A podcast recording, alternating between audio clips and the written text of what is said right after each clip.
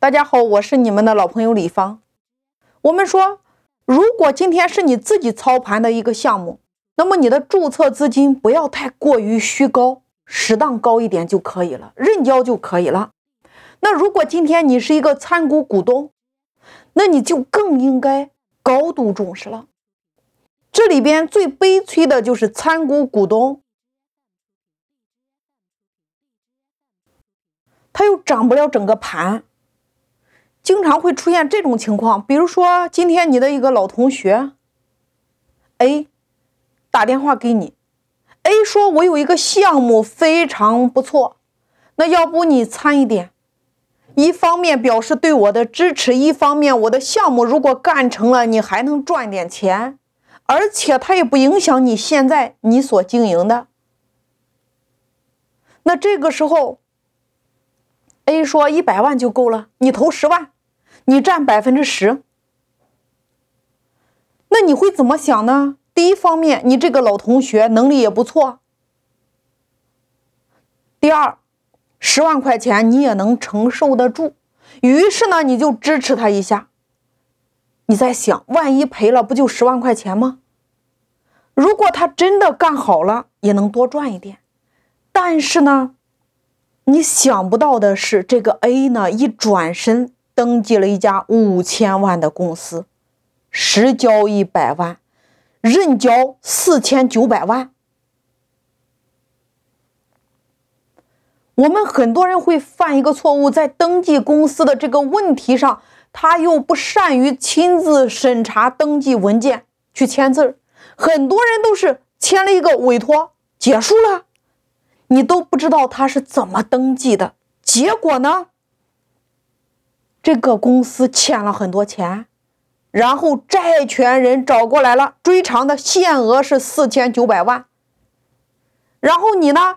你本以为是赔十万就可以了呀，有限责任公司，结果是四千九百万里边你占了百分之十，是多少呢？四百九十万。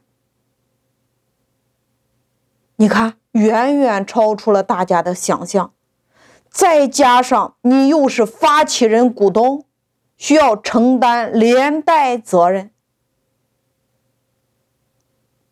那几个人都没有钱，于是这四千九百万债权人就盯着你这边。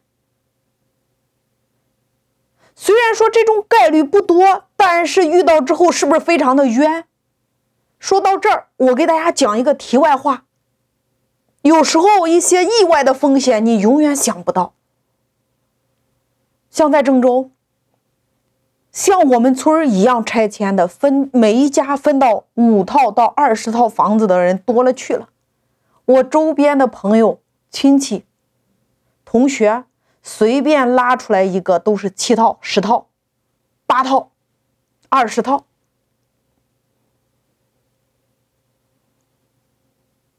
有的已经回迁了，有的还没有回迁。但是，在今年过年的时候，发生了一些惊人的事情。第一件事情，因为担保，因为给自己的朋友担保，朋友破产了，担保的钱需要这个人还。一夜之间，他的房子没了，钱也没了。这是第一件事第二件事儿因为给朋友帮忙做了朋友的股东，公司的股东，结果朋友公司外边赔了九千万，朋友跑了，名下啥也没有。然后这两个人村里边分了房子，大过年的被法院强制执行。第三件事拆迁之后，每一个家庭里边都分了好几百万，村里边就出来了一个能人，平时特别聪明，也很会给大家玩儿。大家都认为他外边生意做的非常大，人家也很会做人，经常是隔三差五请村里边的人吃个饭，去公司坐坐，一来二回的，我们村有一百多家，把自己拆迁的几百万通通借给了他，都交给了他来打理啊，有两分五的息，有三分的息，结果是。这个人跑了，所以你看，这一桩桩，这一件件，都是今年过年遇到的事情。所以说，你看，无论是担保还是投资，还是合伙经营，还是做法人，你在投资的时候，你得问自己一件事：我投的这个钱，如果亏了，我能不能承受住？能，我就给他；赔了无所谓啊。这叫投资。但是你今天在和别人合伙创业的时候，如果今天你是参股股东，你就需要注意三个点。第一个，你要明确注册资本的数额；第二个，究竟是实交的还是认交的，你得搞清楚。比如说，今天你当发起人股东，你首先要确定注册的资本到底是多少，它是实交的还是认交的，认交的数额有多大。如果少一点没事儿，认交的数额比较少没事儿，我能承受得住。如果太大了，那你就做不，能不能做得起那个发起人股东？你要考虑万一呢？因为发起人股东，他承担的责任叫做。连带责任呀，所以你得看清楚。第三点，所有的注册文件亲自审核，然后签字，不要签一个委托了事儿。现在工商局也很谨慎呀，你当一个股东也好，监就是董监高也好，哪怕你是异地登记，人家工商系统的要求，咱们做一个身份确认，你看。国家登记机关都很谨慎，我们自己有什么理由不谨慎的去面对呢？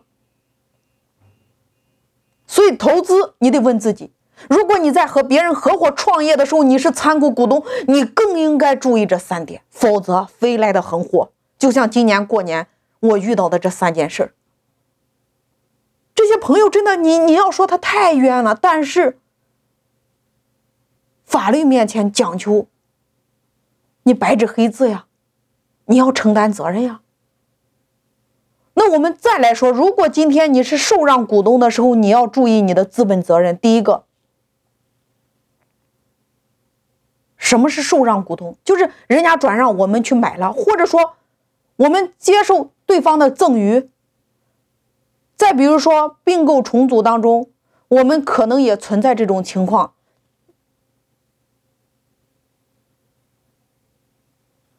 比如你看，有一个会员咨询，别人赠送他百分之二十的股份，公司这个公司有五百万，本身就没有交清，出现负债的时候，请问这个会员有没有责任？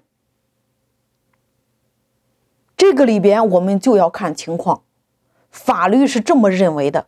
就是受让股权的人，如果明知道对方没有缴清，你又受让，那么这个资本的责任就转到了受让人身上来了。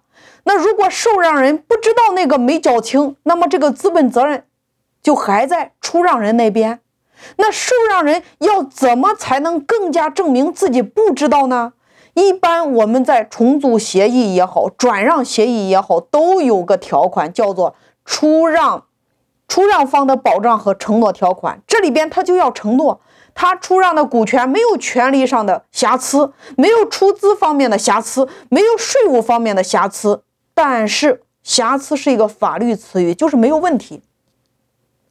这种条款就会有助于帮助证明说，我们受让方是不知道他没有出资的。